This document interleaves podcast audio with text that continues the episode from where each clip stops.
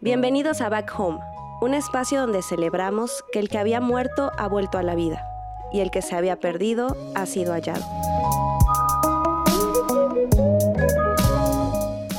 David López, pastor, productor musical, papá y amigo, nos lleva desde tocar la guitarra ayudando a su papá de niño, pasando por las profecías, por ser un geek de la iglesia y la deconstrucción de una fe, hasta llegar a lo místico y práctico, creando un ambiente donde la gente se cuestione. Esto es El viaje de David López. David, ¿cómo estás? Bienvenido a Back Home. ¿Cómo te va? Gracias por tu tiempo. Antes que nada, gracias por eh, darte el espacio de, de poder platicar aquí con, conmigo y con la gente que, que, escucha Back Home. Muy bien, bro, pues contento de estar contigo y con todos los que, los que escuchan Back Home. Es un gusto siempre poder estar compartiendo con amigos como tú. Así que gracias por la invitación. David, es la primera vez que estás por acá. Quisiera que nos dijeras un poco acerca de lo que haces ahorita. Así un pequeño resumen de lo que te dedicas ahora. Ah, pues, ahorita estoy eh, siendo parte del eh, pastorado principal de una iglesia en la ciudad de San Francisco del Rincón, que es área metropolitana de León, en Guanajuato. Y eh, estoy ahí trabajando junto con mi papá, que es el pastor fundador, en edificar la iglesia. Y también ahorita estoy en la aventura de la paternidad. Tengo dos hijas, una de dos años y medio y otra de un año dos meses. Y al mismo tiempo estoy eh, dirigiendo un negocio que comencé hace unos años de rayos X. Soy técnico radiólogo y, tengo un, gabinete de rayos X, entonces ahí voy administrando eh, las tres cosas a la, a la par. La vida con la familia, mi esposa, mis hijas y el negocio y la iglesia. Wow, vaya que sí tienes muchas cosas que hacer, David. Gracias una vez más por el tiempo. Oye, mira, quisiera hacerte una serie de preguntas la primera pregunta que te quisiera hacer es si tú te acuerdas qué te gustaba hacer cuando tenías ocho años. Híjole, sí, sí, sí me acuerdo. Ah, va a sonar bien nerd. me gustaba leer. me, gustaba leer. Eh, desde muy chico ah, me, hice, me hice fan a la lectura y, a los ocho años una de las cosas que más disfrutaba era, era leer. Mi abuelo materno tenía una biblioteca muy grande en su casa y tenía libros de todo tipo, pero tenía una enciclopedia ilustrada que especialmente a la edad de 8 años, pues, como tenía todo muy gráfico, me gustaba mucho y uno de mis pasatiempos favoritos era, era irme a, ver esa enciclopedia que tenía mi abuelo. ¿Y tienes hermanos? Sí, tengo dos hermanos. Yo soy el mayor de tres. Eh, tengo una hermana que sigue de mí y un hermano más pequeño. Eh, con el más pequeño me llevo seis años y con mi hermana me llevo tres. Sí, somos, somos los tres de la, de la familia de mis papás. ¿Y cómo te llevabas con ellos cuando tenías ocho años? ¿Cómo era tu relación con ellos? Fíjate que yo, yo siempre fui como el, el, que no, no, encajó entre los tres. Eh, mi, mi, hermana y mi hermano siempre tuvieron una muy buena relación, pero yo como que no, como que era el más raro de la familia. Entonces, yo me empecé a llevar bien con mis hermanos ya hasta que éramos grandes. Con mi hermana, yo creo que cerca de los 20 y con mi hermano cuando él tenía unos 14, que yo ya tenía 20, fue que empecé a tener una buena relación con ellos. Pero antes de eso no, no, no éramos muy, muy de jugar juntos. ¿Y ibas a una escuela privada o ibas a una escuela de gobierno cuando tenías esa edad? A los 8 estaba en una privada. Sí, a los 8 años me tocó estar en un, en un colegio. Fui desde kinder hasta tercero de primaria en, en una escuela privada y después cuarto de primaria, sexto, estuve en una escuela pública. ¿Y de qué tipo eras? ¿Eras de los bullies? ¿Eras de los que buleaban? Ya dijiste que te gustaba mucho leer, pero ¿cómo fue tu experiencia en, la escuela en esos años? Fíjate que eh, en, los años de la escuela privada no, no fue tanto porque vivo en una ciudad que es pequeña. Estamos cerca de León, León es muy grande, pero San Francisco no es tan grande. Ahorita es una ciudad de unos 180 mil habitantes. Entonces, pues, hace 20 años eran, eran muchos menos los habitantes que había eh, en la ciudad. Y en mi grupo de, primaria, nada más éramos dos hombres. éramos dos hombres y 16 niñas. Ese era, era, era el grupo de, primaria. Así que no, eh, era muy buen amigo del único otro hombre que estaba ahí conmigo. Hasta la fecha nos seguimos llevando muy bien. Así que, a los ocho años todavía no, no me tocaba tanto el bullying. Cuando entré a la escuela pública, ahí sí. En, cuarto de primaria fui de los bulleados. y, aparte de, que ah, esta idea de que venía de una escuela particular y llegar a una escuela pública ya, ya te pone como en el ojo del huracán, pues se sumaba que yo soy malo para el fútbol. Y en México ser malo para el fútbol como que no es algo muy bueno. Así que entre lo malo que era para el fútbol, el background de que venía de escuela privada y ahora estaba en escuela pública y, lo, lo, nerd, pues no, no era un cóctel muy bueno. ¿Y cómo era en, ese tiempo de, la escuela pública, cómo era eh, las cosas en casa? O sea, tus papás estaban juntos, eh, ¿a qué se dedicaba tu papá? Sí, pues mis papás eh, estaban juntos, eh, han estado, me ha tocado la fortuna de que han estado juntos toda la, todo, todo el tiempo que, que, ha estado su matrimonio. Y mi papá es pastor, pero también es agricultor.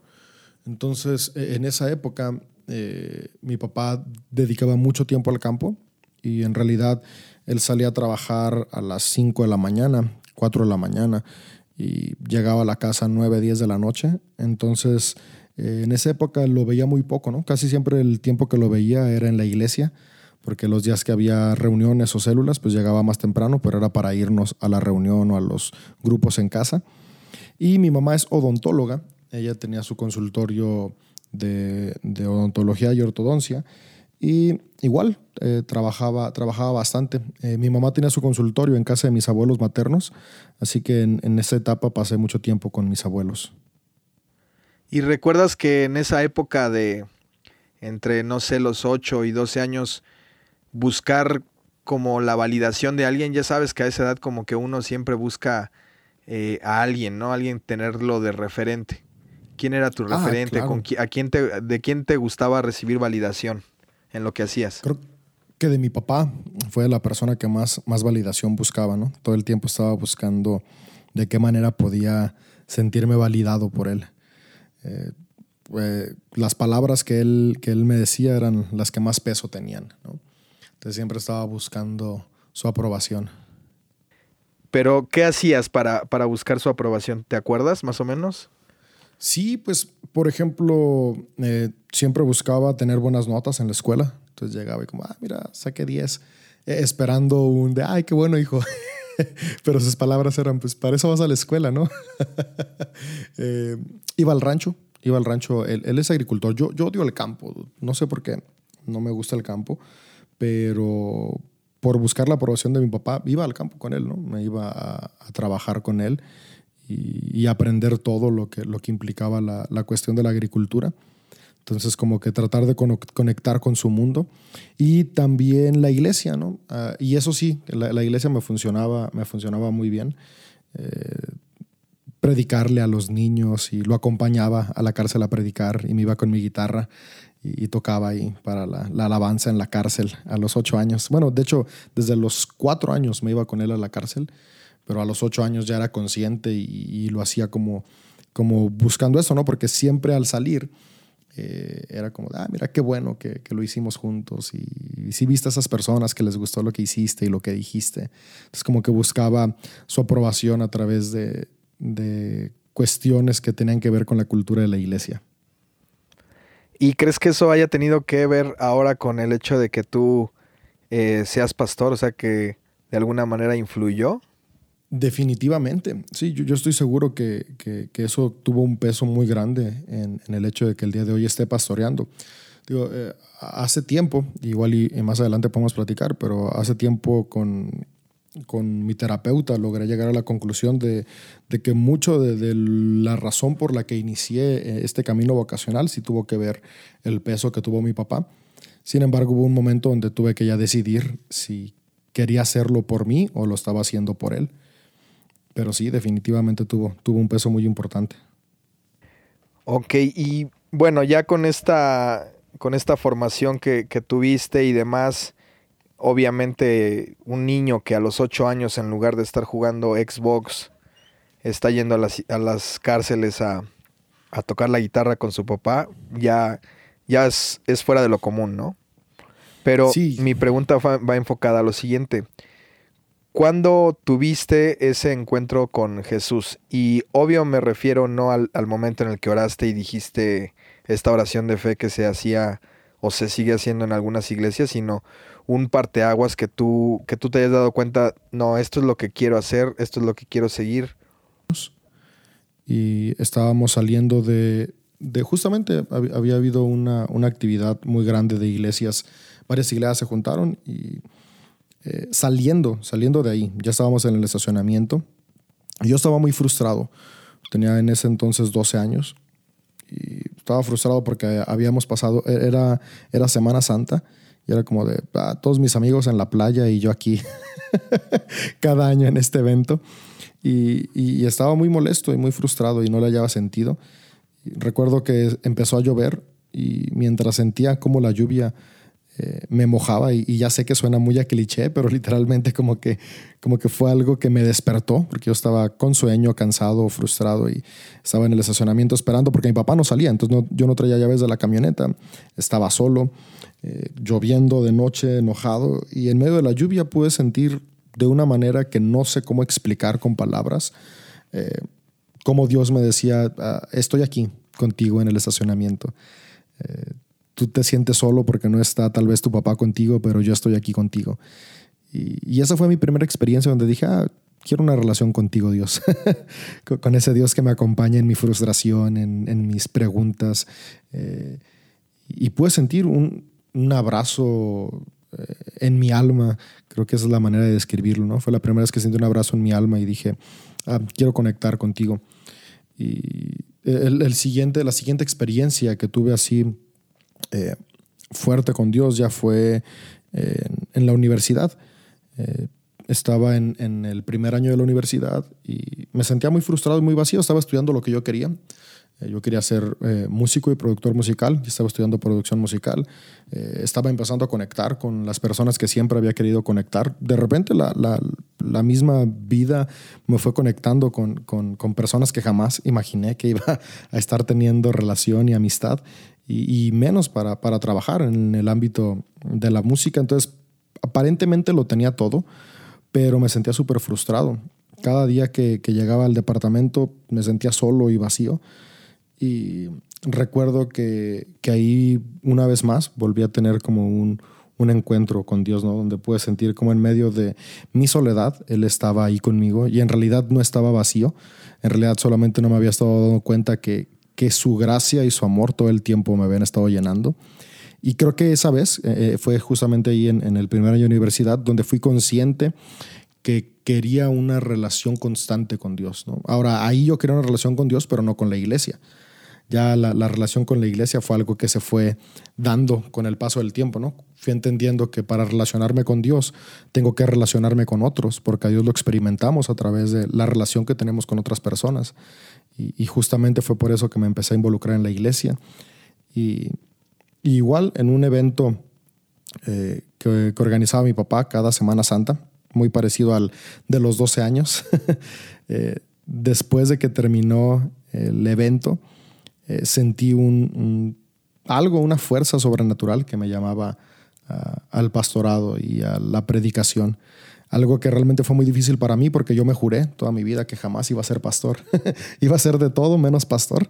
Entonces fue, fue una fuerza muy, muy grande y muy fuerte la que fue como empujándome a ir abrazando la vocación y poco a poco fui cediendo a ella hasta encontrarme como pleno en, el cumplimiento de esa vocación. Wow, bro, increíble. Yo estoy pensando, esta pregunta no la tenía, pero te la quiero hacer de todas maneras. Pienso yo en este David joven que está en una ciudad que no es su ciudad, estudiando la universidad, cumpliendo de alguna manera un sueño de estudiar lo que él quería, ¿no? Que, lo acabas de decir, producción musical, conectando con gente que para ti era importante, pero sabiendo que dentro de ti, y le voy a poner un nombre, ¿no? Hay un cristiano, ¿no? Entonces, ¿cómo sobrevive un cristiano en, ese, en ese tipo de ambiente. No voy a decir mundo porque, porque no me gusta esa palabra, pero en, el, en ese tipo de ambiente, ¿cómo sobrevive alguien que, que tiene una experiencia con Dios personal? Pues mira, ah, el primer año, pues en realidad, eh, aunque tal vez había eh, esa fe dentro de mí, la ignoraba por completo. Así que, que vivía siendo eh, de mi vida un, destrozo, literalmente, ¿no? Pero ya cuando fui siendo consciente y que fueron los siguientes años y, que seguía estando en el medio, algo que yo logré como comprender en estos momentos de, de relación personal con Dios, de encuentros con, con la espiritualidad, fue ver que el ser cristiano, el seguir las, los principios de Jesús, no tiene que ver con estar fuera de la cultura, sino con construir tu vida en medio de la cultura.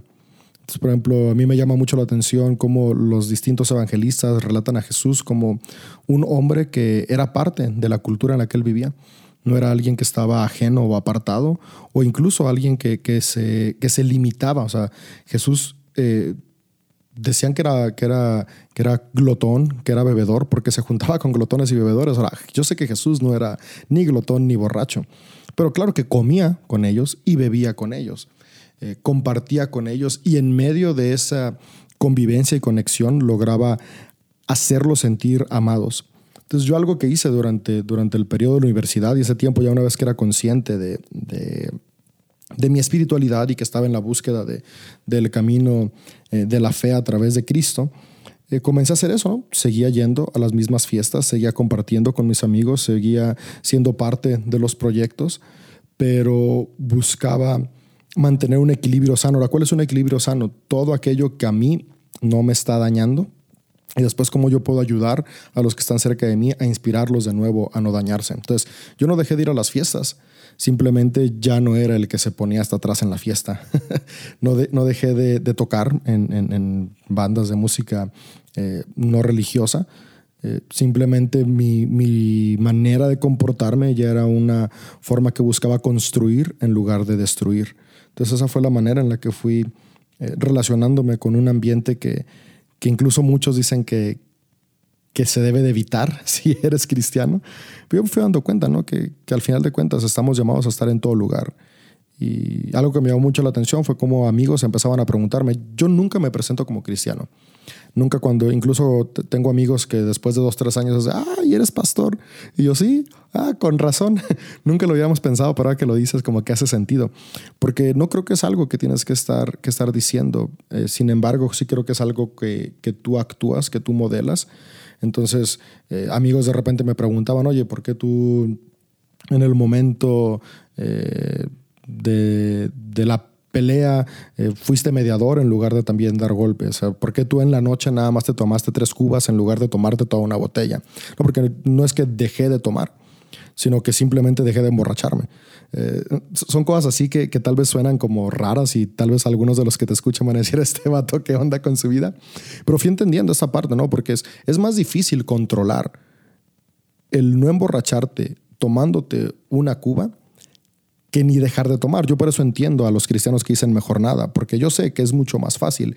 Sin embargo, yo creo que el aprender a tener control propio y que al final de cuentas es uno de los frutos del amor que es el Espíritu en nosotros, nos permite poder reflejar ese Dios, ¿no? Que dice, mira, sí puedes estar en la fiesta sin destruir tu cuerpo, sí puedes ser parte de la cultura sin destruir y sin ofender a otros. Entonces esa fue una de las, de las posturas que fui abrazando cuando, cuando estaba en la, en la universidad misma pregunta, bro, pero hacia el otro lado. Porque siendo hijo de pastor, seguro hubo miles de profetas, gente que quería quedar bien contigo para llegar a tu papá. Eso lo he visto mucho. ¿Cómo lo manejaste, bro? ¿Cómo se sobrevive conociendo a Jesús en un ambiente religioso? Ay, men, eso que dijiste de los profetas es de lo peor. Al menos para mí fue de lo peor. Y, fue una de las cosas que desencadenó uno de mis últimos procesos de deconstrucción. Porque sí, como dices, ¿no? Cuando eres el hijo del pastor, todos los profetas que vienen, obviamente el que le dicen es a él. Eh, hay 200 personas en el auditorio, pero la palabra la tienen para el hijo del pastor, ¿no? Es como de... Claro. Ah, en su momento no lo entendía, ¿no? Porque claro, vives en esa cultura, estás en esa cultura y, y eres parte y no eres consciente de lo que está pasando y incluso ya hasta lo esperas. Y, yo crecí creyendo en, en, la profecía de una manera ciega. Eh, lo malo es que los cristianos confundimos profecía con videncia.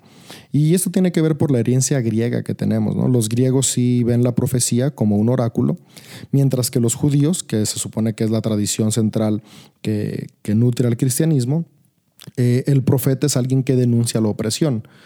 Y también hay videntes. Por ejemplo, Samuel en la Biblia era un vidente y era un profeta. Tenemos a Isaías, que era nada más un profeta, tenemos, por ejemplo, en, la, en la tradición judía, Abraham, que era un vidente. Eh, nuestras Biblias no lo dicen, pero, pero la, tradición judía sí lo dice. Contra tenemos, por ejemplo, a Oseas, que es un profeta. Eh, entonces, eh, tenemos esta, esta confusión donde pensamos que profeta es alguien que te va a adivinar el futuro o te va a decir en qué la estás regando para, para pero tipo adivino, ¿no? No tanto como, como esta confrontación a la opresión que, hacían los profetas. Eh, y, y, esta idea de, de, la profecía, especialmente en el movimiento de la profecía de la prosperidad, que fue muy, muy popular en los 2000, en la época de mi, de mi eh, adolescencia, pues todos los que venían siempre me decían cosas bonitas, ¿no? Como de Dios te llamó a multiplicar la iglesia de tus papás, ¿no? Y tú eres un general que va delante de millares. Obviamente todo eso te va creando una expectativa y, va alimentando un ego, siendo honestos, ¿no? Donde tú vas diciendo, eh, pues tengo esas promesas, ¿no? Y eso tiene que pasar. Pero una de las, profecías que a mí más me pegaron es que, eh, y lo, lo, platicaba hace unos días con unos amigos, yo crecí con muchas carencias económicas.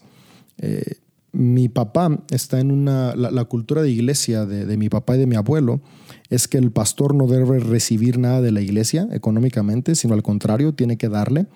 Y también sumado a que los primeros años de la iglesia, la iglesia era, era chica y, y era, eh, eh, está, está, situada, incluso todavía estamos en, una de las zonas más conflictivas de la ciudad, entonces la mayoría de las personas que asistían al principio, pues eran personas de, de de no, no mucho recurso, por lo tanto las finanzas de la iglesia siempre fueron bajas y mi papá le inyectaba, ¿no? Para que la iglesia subsistiera. Eh, entonces siempre, siempre yo crecí con, con, muchas carencias financieras y creo que se notaban más porque como estaba en colegios particulares, porque mis papás decían que les importaba, bueno, todavía dicen que les importa mucho la educación, eh, pero pues yo se sentía gacho, ¿no? Eh, esta cuestión de, de, especialmente ahorita que está Navidad, me acuerdo, ¿no? Navidad, Reyes, nunca tuve como el juguete que pedía. Y creo que ahora por eso me gusta darle todos los juguetes a mis hijas. pero, pero al crecer con estas carencias y, después cada vez que venía un profeta me decía, Dios te va a dar prosperidad y Dios te va a bendecir y Dios te va a dar, van creando una esperanza, ¿no? Como de, ah, un día voy a tener todo eso que, que sueño tener. Y tengo muy claro, una vez vino un profeta eh, y me dijo, oh, David, eh, ya, ya, era adolescente, ya, ya, estaba más grandecillo, y me dice, ¿tú tienes miedo de, de, seguir el llamado de Dios, de servir a Dios por las finanzas? Y la verdad es que sí, yo siempre decía, o sea, una de las razones por las que no quiero ser pastor, entre otras cosas, es porque para mí en ese momento ser pastor era sinónimo de ser pobre. Y yo decía, yo no quiero seguir siendo pobre. Ahora, podría ser irónico, ¿no? Porque decir, bueno, ibas a un colegio particular y te sentías pobre, pero, pero es que de verdad, mis papás hacían un esfuerzo sobrenatural para, para que poder costear la escuela, pero eh, pues no teníamos otro tipo de, lujos, ¿no? Yo siempre usé la ropa de mis primos eh, que me heredaban. Eh, mi primer pantalón que me compré fue cuando entré a preparatoria. Hasta antes de prepa usé la ropa de mis primos que me, que me heredaban. Eh, eh, no íbamos de vacaciones, o sea, no, no, no tengo recuerdos de, salir de vacaciones con, con mi familia.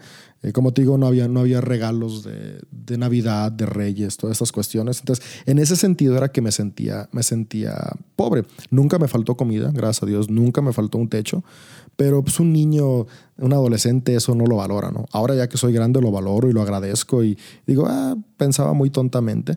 Pero pues un adolescente y niño no comprende esas cosas. O sea, no, no, no tenemos todavía la capacidad de esa edad de, de, valorar lo que realmente importa. Entonces, cuando me daban esas profecías, para mí traían mucho peso ¿no? y mucho significado. Y cuando me dice este profeta, tú tienes miedo de servir a Dios por las finanzas, yo digo, sí, sí es cierto, tienes razón. Este vato sí le está hablando a Dios. Dice, pero Dios te dice que si tú renuncias a tus sueños, tú renuncias a tu miedo y le sirves, cuando tú le sirvas, Él te va a dar todo lo que necesitas, te va a sobrar, te va a abundar, o sea, te, te prometen la mansión, el supercoche deportivo y quién sabe qué tantas cosas. Y pues yo me emocioné, o sea, y si te soy honesto, yo tengo aquí mi libreta, tengo más de 70 profecías que me dieron y las tengo escritas todas. Y, y si te soy honesto hoy, no he visto ninguna cumplida. Wow. ninguna, ninguna de esas que están ahí. Hoy no creo que vayan a existir. Hoy yo creo que simplemente era la buena voluntad de las personas. Incluso ni siquiera creo que eran malas, malas intenciones, pero no era Dios hablando. Eh, y entonces cuando yo, yo eh, salgo de la universidad, eh, tengo la, la, encrucijada de decidir, ¿me sigo dedicando a la música o me voy de lleno a la iglesia? Y yo me acuerdo de esa profecía que me dieron, ¿no? Así te entregas a Dios. ¿va? Entonces yo renuncio a contratos que ya tenía para trabajar en, en estudio de grabación, yo renuncio a, a, los proyectos musicales que ya estaban comenzando a funcionar muy bien, yo renuncio a todo lo que, lo que ya había estado construyendo para venirme a San Francisco de la Ciudad de México porque tenía esa profecía. E, esa profecía fue clave en que yo, en que yo abrazara este, este llamado, ¿no? En medio de la incertidumbre, claro que yo sentí un llamado de Dios, pero es una incertidumbre tomarla. Y me acuerdo de esa profecía y digo, ah, porque está grabada en cassette, cuando se grababan los cassettes. Entonces me vengo y la verdad, desde que me vine hasta el día de hoy, o sea, todavía eh, mis finanzas van para arriba y para abajo y, y no he logrado esa estabilidad que, que, busco, ¿no? Lo que le llamamos la, la, libertad financiera. Ahora, yo, yo, yo, ¿qué es lo que busco yo? Yo hoy en día no estoy soñando con el Ferrari o la mansión, ¿no? Pero pues la casa estable, eh, mis hijas todavía no van a la escuela, pero pensar poder pagar sus escuelas, eh, no estar contando para llegar no a fin de mes, sino a fin de quincena. Eh, y si le soy muy honesto, desde que me vine para acá he estado en esa, en esa cuestión, ¿no? donde, donde hay que estar apretando y ajustando el, el presupuesto para alcanzar a llegar a fin de, de quincena. Yo digo, ah, después de 12 años de estar involucrado en la iglesia, dándole todo, eh, creo que no, no era tan cierta esa, esa profecía que me dieron. Entonces, si te soy muy honesto hoy en día, no creo en las profecías de ese tipo. ¿Por qué? Porque me dieron un montón. Y te digo, tengo aquí como 70 apuntadas. Y esas 70 ni siquiera una. O sea, así que tú dijeras, bueno, de chiripada le atinaron. Ni siquiera la de la chiripada. Increíble, bro. Nunca había escuchado a alguien decir lo que acabas de decir. O sea, el decir sí, de verdad, estas profecías no se han cumplido, ¿no? Porque siempre tenemos, aún a pesar de que pasó el tiempo, los años y demás, como esa, como tú dices, esa esperanza de que algún día llegará, ¿no? Y es, es, es como, como que no aceptamos en un momento dado decir, no, pues no, eso no va a llegar, ¿no? O, no, o simplemente no se van a cumplir. Oye, David, ¿y cuándo? Entiendo que regresas de la Ciudad de México por esta, justamente por esta profecía y empiezas a involucrarte más en la iglesia. ¿Recuerdas el primer proyecto, el primer ministerio, algo que, que, haya sido algo que tú hayas agarrado de manera formal? Sí, la, la, primera área que agarré de manera formal fueron los jóvenes, y creo que es un cliché también. el hijo del pastor siempre termina dirigiendo a los jóvenes en algún momento. Pero, pues, pues como que las cosas se fueron dando, ¿no? Eh, de hecho, lo tomé antes de acabar la universidad. Yo más o menos en el tercer año de universidad me empecé a venir todos los domingos para estar en la iglesia. Entonces yo viajaba de la Ciudad de México, salía de la universidad, me venía para estar acá el domingo en la iglesia y luego me regresaba en la noche para regresar a la universidad. Entonces cada semana viajaba. ¿no? Y, yo, yo e, e, ese, ese, viaje me lo pagaba, ¿no? De lo que me daban a mí para comer al mes, yo me pagaba ese viaje porque sentía que, que estaba sembrando en, en, el reino de Dios, ¿no? Entonces valía la pena eh, comer maruchan todos los días para poderme pagar el boleto a, San Francisco cada fin de semana. Entonces yo ya estaba viniendo cada, cada fin de semana y eh, el que estaba dirigiendo a los jóvenes en esa etapa, eh, creo que iba a tener su cuarto o su quinto hijo y iba a necesitar como tomar un, descanso y no había alguien más ¿no? que, tomara el puesto. Y mi papá me dice que si me hacía responsable. Y la verdad, a mí siempre me ha gustado toda esta cuestión de movimientos juveniles y, y hablar en público. Disfruto mucho hablar en público. Entonces implicaba cada domingo dar un mensaje y organizar eh, los campamentos, los eventos, las misiones en la ciudad. Entonces tomo, tomo este, este, esta responsabilidad Y, esa fue la, primera responsabilidad eh, que tuve. Ahora, lo chistoso es que justamente el domingo que anuncian que yo voy a tomar esa responsabilidad, de repente salen como 10 personas que lo querían, ¿no? Entonces era como de, ah, hace dos meses que están diciendo quién y que están buscando quién y no hay nadie. Y ahora resulta que nada más como voy yo, ya todos lo quieren. es que eres el hijo del pastor. Sí, exactamente. El envidiado. esa fue la y, también, ¿no? E-, era el que recién estaba regresando. Entonces, para muchos era como de, ¿qué onda con este extraño? Pero, pero al final de cuentas, con los, con los jóvenes sí tenía una conexión, ¿no? Sí estaba conectando con ellos, hablaba su lenguaje. Eh, fui el primer líder de jóvenes joven, eh, por así decirlo, ¿no? Antes todos eran adultos que los dirigían. Entonces, en ese entonces tenía 22 años. O sea, no era tan joven. Eh, pero sí estaba, estaba más, más chavo, ¿no? Ahorita estamos buscando tener pues, los más, más, jóvenes, ¿no? O sea, una de quien dirige ahorita tiene 24 años y el otro tiene 28 y el equipo tiene tienen en su equipo de 17, 18 años, o sea, personas que están más, más empapadas de la cultura de ellos. Pero sí, ese, ese, fue el primer cargo que tomé. ¿Y te acuerdas la, cómo, cómo te hacía sentir eso? O sea, e, ese servicio, dices que ahorrabas de tu dinero para, para poder ir cada semana. ¿Cómo te hacía sentir eso en ese momento? No, no lo veas como David ya ahorita, porque a lo mejor dices, bueno, a lo mejor no valía tanto la pena o así, pero, pero ¿cómo se sentía en ese momento? Sembrar. viéndolo desde, desde, el punto de vista eh, de cómo me hace sentir, valía totalmente la pena, ¿no? Eh, disfrutaba tanto, o sea, me, llena, o sea, a, mí estar compartiendo, estar dirigiendo, organizando, eh, platicando con las personas es algo que me, que me llena, que me trae satisfacción, entonces era muy satisfactorio para mí estarlo haciendo, ¿no? poder estar viendo eh, los avances que íbamos teniendo, poder estar eh, teniendo la oportunidad de, de, hablar con ellos, de escucharlos, de, de ir dándome cuenta que no era el único con inquietudes, sino que todos ellos también tenían las mismas inquietudes, para mí era muy satisfactorio. Claro, y bueno, ya ahora sí vámonos un poquito más a la actualidad. ¿Cómo es que llegas a tomar la decisión entre iglesia, trabajo, eh, familia y todo lo demás a querer hacer místico y práctico, que además ya de por sí, ya, o sea, ya, ya en el título ya hay polémica, ¿no? Pensando que va dirigido a un target de, de evangélicos, ¿no? Ya, ya, de entrada el, el, el, nombre es ya polémico. ¿Cómo es que llega a místicos y prácticos? Sí, pues como que fue parte de todo este proceso, ¿no? El, mismo proceso de iglesia me llevó, me llevó a, ese, punto.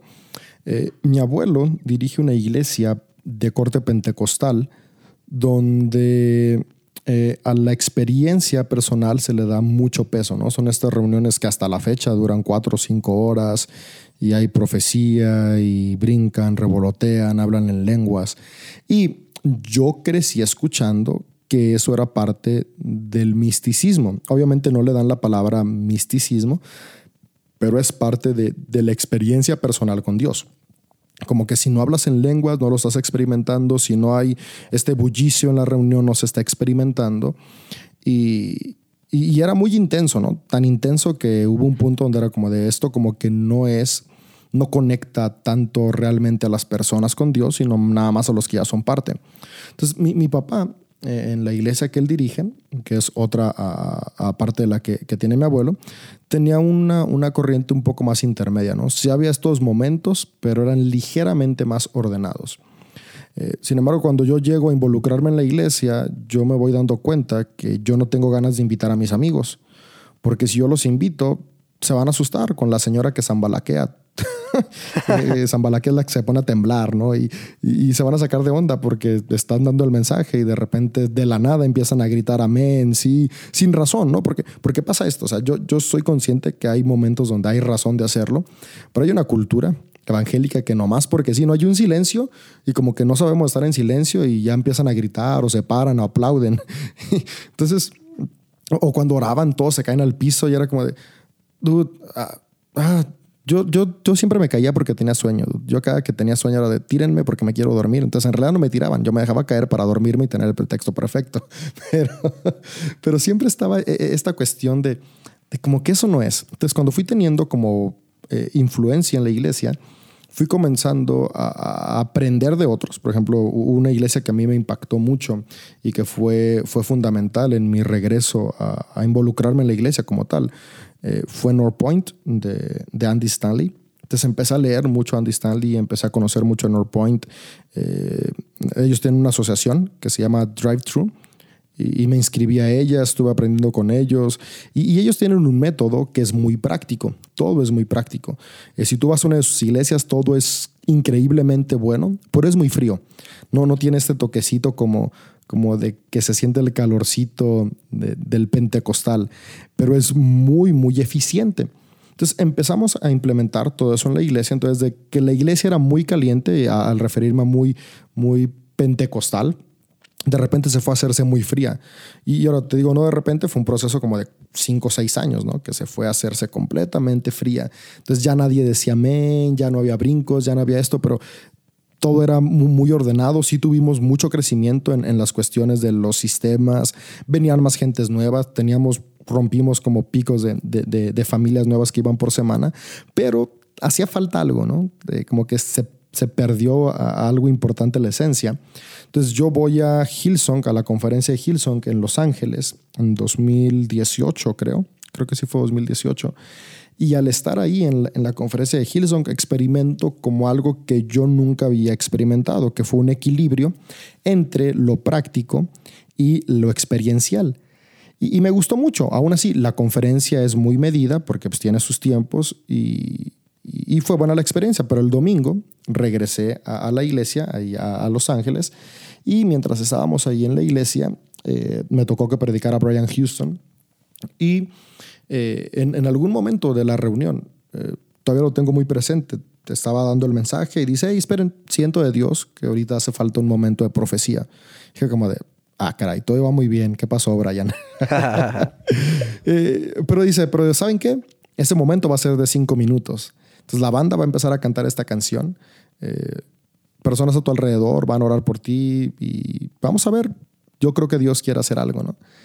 Eh, entonces eh, empezó la banda a tocar y, recuerdo que la atmósfera cambió, ¿no? Se, empezó a sentir un calorcito que yo le llamo el espíritu, ¿no? Que es la energía que todos tenemos, este, de energía divina, Dios que, que está entre nosotros. Y, por primera vez me dieron una, de esas profecías que no son como como oráculos, ¿no? Es, más como de, ah, ¿sabes qué? La persona que se me acerca me dice, oye, sí siento tu, corazón, tu espíritu como, como agobiado, siento tu, pues él no me dijo tu energía, ¿va? Me, dijo, pero siento, siento que en ti hay, una carga muy grande y pues descansa en Dios, ¿no? Dios ofrece descanso y, y aprende a descansar en Él. Y, y para mí eso fue como de, ah, mira, no, no, todo es, es profetizar cosas nada más al, al aire. Y, literalmente se acabó la canción y Brian Houston dijo, ok, se acabó. Y siguió con el sermón como si nada. Entonces fue como un equilibrio que yo dije, ah, mira, se puede lograr un equilibrio donde no eres tan frío, pero tampoco eres desordenado.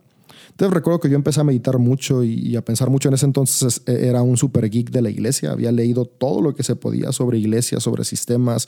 Escuchaba unos 10, 12 sermones por semana para aprender todas las cuestiones de iglesias. Me sabía el nombre de todas las iglesias relevantes del momento. Me había puesto bien nerd. Y, en esa época yo me acuerdo platicando con mi esposa. Le dije, oye, eh, quiero escribir un libro de todo lo que he estado aprendiendo y, y, tengo el sueño de crear una iglesia donde, donde pueda haber esta experiencia personal, porque al final de cuentas eh, empecé a leer a, Richard Rowe y, con él puede ver que, el misticismo es justamente esta experiencia única y personal que tienen los seres humanos, que es lo que buscamos al final de cuentas cuando, cuando en las iglesias le dicen hay que darle lugar al espíritu, se busca esto, sin embargo, desafortunadamente no se tiene, lo que se tiene es un momento de histeria colectiva. Entonces, eh, eh, en Hillsong pude, pude conocer en, la iglesia, en, en esta reunión de domingo, ese momento que sí era una cuestión íntima con Dios, pero al mismo tiempo una reunión tan bien estructurada y tan funcional que permitía que tú llevaras a tu amigo nuevo sin ningún temor. O sea, no estabas preocupado porque sabías que el ambiente iba a estar bien, la música iba a ser buena, la atmósfera iba a estar eh, eh, entendible para cualquier persona, el lenguaje, pero aún así había esta parte de, calor espiritual. Entonces le digo a mi quiero, quiero escribir un libro eh, sobre, sobre esta experiencia que estoy aprendiendo sobre la iglesia que veo, ¿no? Una iglesia, y esa vez yo le dije que es mística y práctica práctica porque tiene sistemas, porque es ordenada, porque, porque está pensando en, conectar con las generaciones, porque está pensando en ser auténtica, porque está pensando en, en ser parte de la cultura, pero al mismo tiempo mística porque está promoviendo una experiencia única con cada individuo y la divinidad a través del espíritu. Entonces ahí salió esa idea. Para ese libro no, no, nunca lo escribí. no descarto escribirlo un día. Pero ahí quedó, ahí quedó el nombre eh, guardado. Y después de tiempo, cuando tuve la inquietud de volver a hacer podcast, porque ya desde 2015 tenía ganas de hacerlo, cuando por fin me, me animé platicando con, con, mi esposa de nuevo, le dije, oye, voy a hacer un podcast y le voy a poner David López el podcast. me dijo, ay, no, eso suena muy chafa. Dijo, ¿por qué no le pones místico y práctico? Como el libro que querías escribir. Le dije, sí, cierto, tienes razón. Claro. y le dije, voy a ponerle místico y práctico. Y, más, porque ya ahora tenía, tenía la intención de hablar ya no de liderazgo ni de iglesia. Yo por eso era como pensando, es que como si ese tenía una, había nacido como para algo, para, para construir iglesia y ahora voy a hablar de la deconstrucción que estoy teniendo. Pero dije, es que al final de cuentas eso es, ¿no? Yo creo que, que la vida es un equilibrio entre la búsqueda de la experiencia personal pero también llevada a la práctica. De nada me sirve que yo tenga muchas experiencias personales con Dios si no lo llevo a la práctica en mi día a día. Entonces de ahí salió, salió esta, eh, el nombre y, la idea de hacer podcast y, de estar en, esta nueva aventura que, que estoy embarcándome. Y cuéntanos de qué trata, de qué trata místico y práctico, porque eso nos llevará a la siguiente pregunta. Sí, místico y práctico ahorita trata, eh, cuando, cuando nació como podcast, cuando lo comencé a hacer, tenía ganas de, de, enfocarme en dos cosas. ¿no? A mí me gusta mucho el, la cuestión del liderazgo personal, eh, porque creo que al final de cuentas, cuando logramos ser responsables de nuestra persona, de nuestros actos, de nuestra vida, podemos alcanzar la plenitud. Y todos queremos plenitud. Entonces, cuando yo aprendí a ser responsable de mi vida y a empezar a liderarme, pude ver cambios positivos. Entonces, hablar sobre liderazgo personal era uno de los objetivos del podcast, pero también quería hablar de mi proceso de deconstrucción de la fe. Eh, llevo 10 años en deconstrucción de la fe. La deconstrucción es eh, que voy eh, redefiniendo la manera en la que pienso y concibo las cosas, manteniendo una base, pero todo lo que está por encima de la base, reacomodándolo, algunas veces eh, destruyéndolo por completo para volver a construir, pero siempre manteniendo la base que ya está ahí. Y, comencé a, querer también hablar de estas experiencias eh, de mi deconstrucción dentro del podcast. Entonces, si tú escuchas mi podcast, eh, hay, un episodio, por ejemplo, el primer episodio es liderazgo personal, donde te animo a, aventarte, a hacer tus proyectos, a no tener miedo, a, a hacer aquello que nunca te has animado a hacer, porque al final de cuentas del suelo no pasas, así se llama el primer episodio. Pues, pues en el segundo episodio hablo hablo sobre mi perspectiva del diluvio, ¿no? de cómo eh, está esta idea de un Dios monstruoso que destruye, que al final de cuentas es una percepción humana, porque Dios no es monstruoso, Dios es amor. Entonces ahí digo básicamente que Dios no mandó el diluvio, simplemente el ser humano se imaginó que Dios lo mandó porque no sabía de dónde había venido, pero Dios no lo pudo haber enviado porque Dios ama y quien ama no destruye nada. Entonces ah, ah, empiezo a combinar estas, estas dos cuestiones donde estoy hablando de la deconstrucción de la fe, las nuevas maneras en las que veo la espiritualidad, sumadas al liderazgo personal. Ahora, algo que me di cuenta es que no estaba funcionando mucho esa combinación que estaba haciendo. Ahorita apenas tengo cinco episodios, voy muy lento. Y dos de esos episodios son de liderazgo personal y tres son de, de espiritualidad y de construcción de la fe. Y lo que me di cuenta es que las personas que escuchaban el liderazgo personal después se iban porque no les interesaba lo de la deconstrucción de la fe. Eh, entonces ahora estoy pensando en separarlo, ¿no? Y, místico y práctico se quede nada más como un podcast de, eh, de construcción y espiritualidad. Y muy pronto por ahí estaré anunciando el nombre del nuevo podcast que se va a enfocar únicamente en liderazgo personal. Wow, eso, es, eso no lo sabía. Eso fue nuevo. Este. yo sí he escuchado los episodios y la verdad es que yo he tenido pláticas polémicas, sobre todo con el último, donde dices que prácticamente que el diablo no existe. ¿No? Entonces, sin entrar en mucho detalle, ¿no? Pero a mí me gustaría preguntarte lo siguiente. ¿Qué feedback has tenido de parte de la gente con respecto a tu podcast? Pues de todo. Fíjate que, que sí me ha sorprendido. Si, te soy honesto, cuando yo empecé a hacer el podcast, yo pensé que iba a tener unas 20 escuchas, ¿no? yo, yo, no, yo no, no creí que, iba a, tener eh, más, escuchas que eso. Ahora, ahorita no es que he llegado a, los miles, creo que ahorita tengo como 300, 300 plays más o menos por, por los episodios. Y, he tenido una, una reacción muy polarizada. Están los que me odian y literalmente amigos de años me dejaron de hablar. Eh, eh, tenía las invitaciones que tenía para predicar en otras iglesias se cancelaron todas. Literalmente todas se, cancelaron. Entonces, por el lado de, amigos que son pastores y, de personas que son parte de, del liderazgo de la iglesia, eh, tuve una reacción negativa, ¿no? es como de, pues no, ya te desviaste, ya no queremos nada contigo. Y literalmente, ¿no? Muchos me borraron de sus redes sociales y por ahí algunos mensajitos de, odio incluso, ¿no? Eh, poniéndome que, soy un lobo vestido de oveja, engañando a la gente y parte de la tripulación. Yo soy ah, no manchen, o sea, me, están dando demasiado protagonismo en, en una cataclismo apocalíptico. O sea, pues claro que no, o sea, hay más gente más, más diciendo ideas más eh, controversiales que yo, pero, pero la gente que me conoce fue como reaccionó, ¿no? Eh, me, me, dieron la espalda y fue como de, no, estás mal. Ahora, hubo otro grupo que son un poco más abiertos, también de amigos eh, que son pastores, y muchos de ellos me mostraron como mensajes de preocupación, ¿no? Así de, hey Dave, estamos preocupados por ti. ¿Qué podemos hacer? Oramos por ti quieres eh, unas ministraciones, ¿qué tienes? ¿no? Fue como de, no, estoy bien, de hecho estoy mejor que nunca. y de verdad, nunca había sentido a Dios tan cerca como ahora, nunca había estado tan seguro de que existía como ahora lo estoy. Y, pero, pero otros, otros tuvieron esa, esa postura, ¿no? Como de, ahí, ¿qué onda?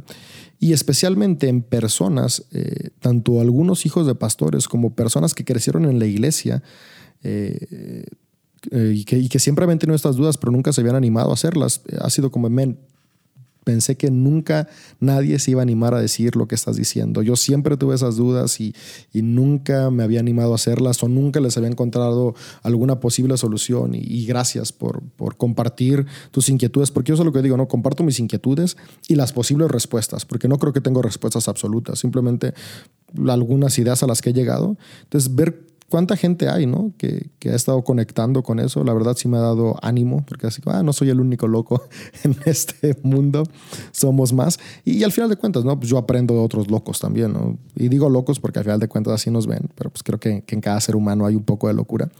Pero eh, sí, tú tuve esta, esta, esta reacción así de polarizada. ¿no? Gente que está muy contenta y que es como de, wow, qué bueno que lo haces.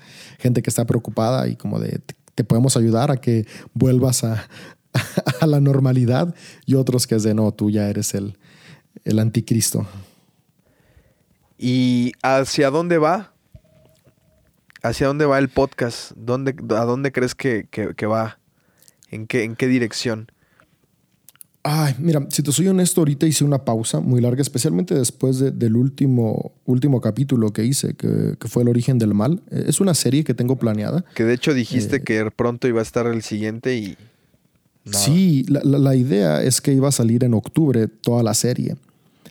Pero después del primer episodio, eh, decidí hacer una pausa para pensar mejor la manera en la que digo las cosas. eh, porque, honestamente mi intención es construir. Mi intención no es tanto destruir. Eh, aunque sí quiero cuestionar, aunque sí quiero animar a que las personas deconstruyan su pensamiento, pero es muy diferente de construir a destruir. Y, creo que he utilizado tal vez un lenguaje sin darme cuenta, porque todavía no encuentro dónde está el, el, el, el meollo, que estaba trayendo más incertidumbre de la certidumbre que quisiera que trajera. Entonces estoy como tratando de encontrar un, equilibrio. Entonces por eso estoy haciendo una pausa tan larga, ¿no? Llevo desde la segunda semana de octubre sin grabar eh, para, para, ese episodio, pero para final de cuentas a lo que quiero llegar es a un punto donde pueda, desde una actitud más humilde, tal vez podría ser esa palabra, poder expresar otros puntos de vista donde personas puedan tanto sentirse identificadas, pero también se puedan sentir retadas a, desafiar el status quo con el, que, con el que hemos sido enseñados o el status quo en las cuestiones dogmáticas que han abrazado a la iglesia por tantos años. Entonces creo que, creo que si ese rumbo va, va el podcast de Místico y Práctico, ¿no? Cómo poder inspirar a las personas a cuestionarnos lo que se nos ha enseñado, lo que hemos creído, porque creo que de los cuestionamientos que nos hacemos es donde se puede afianzar la fe. E, e, es muy diferente tener una fe por lo que otros experimentaron, por lo que otros descubrieron, a tener una fe por lo que yo experimenté y descubrí. Y solamente puedo experimentar y descubrir si tengo todas las opciones delante de mí. Y algo que la iglesia hace muy constantemente, y yo fui parte de eso, ¿no? Es cerrarte las opciones, ¿no? Y decirte es así. Entonces, yo algo que, que incluso ahorita estoy haciendo ese cambio de paradigma en la iglesia que, que, tengo el privilegio de dirigir junto con mi papá, es abrir el abanico, ¿no? De opciones. Y, y ahorita es mucho de la creencia esencial, es esto, el, el, el símbolo de los apóstoles, el creo de los apóstoles, pero fuera de ahí hay un montón de opciones. Ninguna es 100% correcta o 100% incorrecta, cuál es la que construye tu vida. Entonces, hacia allá quiero llevar eh, este podcast, ¿no? A, ir creando eh, espacios donde personas después de escucharlo puedan tomar un tiempo para cuestionarse y decir, ¿sabes qué? Eso que David dice, estoy completamente de desacuerdo y hoy estoy más firme en lo que creo. O ¿sabes qué? Eso que dijo David, si me puso a pensar y voy a investigar para ver qué es lo que creo. Hacia allá, hacia allá estoy viendo el podcast. Me quedo con esa frase. Eh, me gustaría crear un ambiente en el cual la gente se cuestione. Eso me parece algo muy, muy, muy bueno, porque justamente es eso, es cuando nos empezamos a cuestionar, que empezamos a tener una fe propia, porque los cristianos, eh, y me choca el título, bro, la verdad, pero este, siempre vivimos de una fe prestada, ¿no? De lo que nos dicen que es y de la forma en la que nos dicen que debe de ser. Em, justo hoy escuchaba yo un podcast de unos bros que, que, no había escuchado antes y hablaban del noviazgo cristiano, ¿no? Y, y yo recuerdo que cuando yo era más chico se decía casi casi que, que, tenía que bajar un ángel y decirte es esta o es este, ¿no? Para que tú pudieras casarte o no con ella o con él. Y, y era una creencia que era, o sea, una... Así se regía. No había más. Si tú no sentías que Dios te decía que sí o que no, entonces no, no era de Dios, así tal cual. Y bueno, ahora gracias a Dios ha cambiado tanto nuestro pensamiento, pero justamente tiene que haber más, más David eh, en medio, y no me refiero al rey David, sino me refiero a mi bro con el que estoy hablando, justo que, que, que hagan esas preguntas, ¿no? Que digan, y, y yo lo comentaba con él antes de empezar a grabar, ¿no? yo estaba platicando acerca de este último, este último episodio donde él prácticamente dice que el diablo no existe. Entonces yo me senté con personas de la vieja guardia y tuvimos un debate, ¿no? De por qué sí, por qué no, porque los argumentos que maneja David se, o sea, están bien, bien fundamentados, pero también hay algunas cosas en las que yo no estoy de acuerdo, ¿no? Pero justo eso, ¿no? Te cuestionas, preguntas y, y te llevan a, a eso. Así es que, bueno, de todas maneras, ya lo iba a hacer, les recomiendo mucho escuchar el podcast de Místico y Práctico, que además el título se me hace genial, o sea, no pudiste escoger un mejor título, bro, de verdad. Sea libro después o, no, pero, pero el, título está increíble. David, ya para terminar, quiero preguntarte algo y luego que nos, que nos, que nos digas, eh, que nos des un consejo. Lo primero que quiero preguntar, lo último que quiero preguntarte más bien, es, ¿tienes algún pasaje, alguna historia bíblica o alguna frase que tú sientas que Dios te dio a lo largo de tu camino con Él? Mira, El, que ha estado más constante en estos últimos 10 años de, mi vida y literalmente ha estado ahí presente es Jeremías 20, del 7 al 12. porque, ha estado esta, esta cuestión de... Jeremías le dice, parafraseándolo, la verdad de memoria no lo tengo tal cual, pero la paráfrasis sí. Y, Jeremías le dice a Dios, oye, me engatusaste, me engañaste y, caí en tus engaños o caí... A, algunas traducciones más recientes dicen, me sedujiste como para bajarle el nivel, pero original dice, me engañaste. Y, caí en tus engaños. Eh, la gente se burla de mí y, hay incertidumbre a mi alrededor pero me, me, gusta cómo, cómo, cierra, porque así me he sentido, ¿no? Hay días que le digo a Dios, Dios, me engañaste, no es cierto todo lo que me habías dicho. Eh, me siento con incertidumbre. Pero Jeremías dice, sin embargo, no puedo callarme, porque las palabras que has puesto en mí arden como un fuego en mis huesos y lo tengo que decir. Entonces, los últimos 10 años se describen ahí, ¿no? Eh, cada uno de los distintos procesos de deconstrucción, cada uno de los distintos procesos donde he estado edificando mi vida, mi familia, mi iglesia, me he sentido así, ¿no? Como un fuego que está dentro de mí, que no puedo parar, que no puedo callar y que por más que he tratado de ignorar, porque sí, si te soy honesto, en estos años he tratado de ignorarlo, no puedo, no puedo, es un fuego que está ahí dentro. y por eso sigo haciendo lo que hago. Mucha gente me dice, ¿y por qué sigue siendo cristiano? No sé, solo sé que hay un fuego dentro de mí que no puedo negar. ¿Por qué sigues siendo pastor y por qué sigues predicando aún con tantas dudas? No sé, hay un fuego dentro de mí que no puedo parar. ¿Por qué sigues hablando en místico y práctico y por qué lo voy a seguir haciendo? Pues porque hay un fuego en mí que no, no, puedo, no puedo negar, ¿no? Está ahí en mis huesos y, tengo que decir lo que está dentro. Entonces, eh, eh, Jeremías 20 me ha acompañado estos 10 años. Wow, bro. Genial. Y ya por último, quiero que nos, que, nos des un consejo, bro. Justamente de eso, a aquellas personas que dicen, ¿será que Dios sí existe? ¿Será que esto que veo, que, levantan las manos, es verdad? ¿O será que lo que leí en mi Biblia sí viene de parte de Dios o fue en algún tiempo un gobierno, una cultura o tantas cosas que nos podríamos preguntar?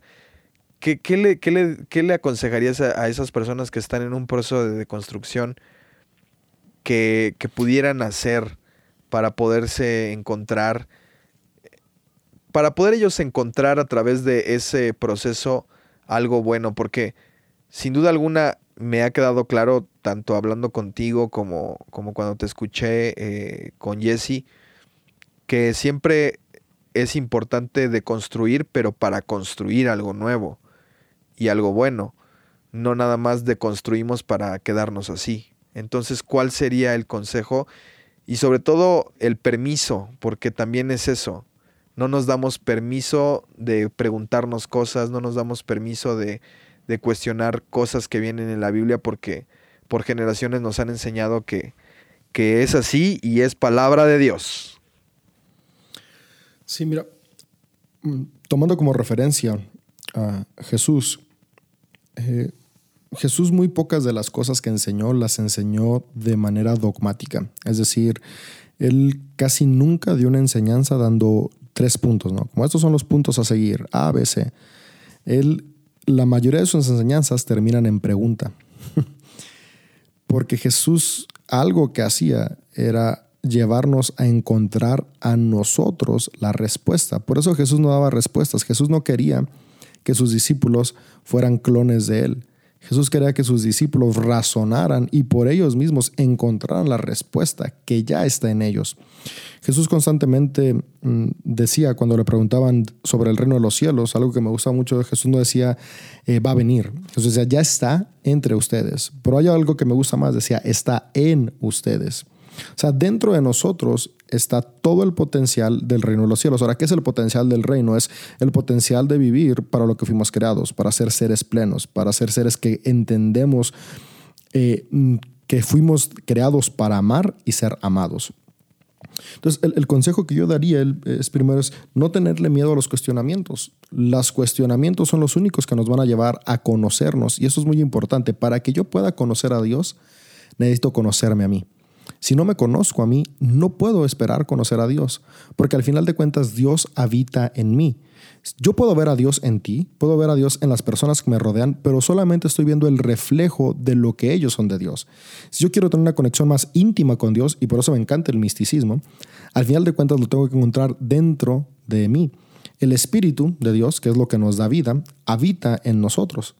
Y cuando yo me conozco a mí, cuando yo me amo a mí, conozco esa esencia que está dentro de mí, que es Dios. Y eso me permite tener la certeza de que Dios existe. No hay nada que pueda hacerme dudar que Dios existe, porque yo lo experimenté. Dudo de cómo lo han experimentado otros, por eso dudo de la Biblia y dudo de los dogmas y dudo de, las tradiciones. Sin embargo, no dudo de la existencia de Dios porque lo he experimentado dentro de mí. Entonces yo animaría a las personas a, caminar este proceso de conocerse, ¿no? Creo que el proceso del autodescubrimiento, del conocerme, del amarme, es doloroso porque me lleva a romper con el status quo. Sin embargo, eh, la, la, la construcción y la plenitud solamente se puede lograr si estamos dispuestos a avanzar este proceso. Yo, yo hay una frase que he acuñado a mi vida y es, ser uno mismo es un camino doloroso, sin embargo, es la única vía hacia la plenitud. Ahora, ¿por qué es doloroso? Porque te va a alejar de la certidumbre. A los seres humanos nos encanta la certidumbre, pero en la certidumbre no hay crecimiento. El crecimiento está en el riesgo. Entonces es doloroso porque me quita de mi zona de confort, porque me hace perder eh, eh, esas cuestiones que me mantenían a salvo, sin embargo me lleva a crecer. ¿Y, por qué es tan importante conocerme? Porque Jesús mismo dijo, cuando dijeron, ¿cuál es el mayor mandamiento Jesús? Dijo Jesús, amar a Dios amar a tu prójimo como a ti mismo. Entonces, para que yo pueda amar a Dios, lo tengo que conocer. Para que yo pueda amar a otros, primero me tengo que amar.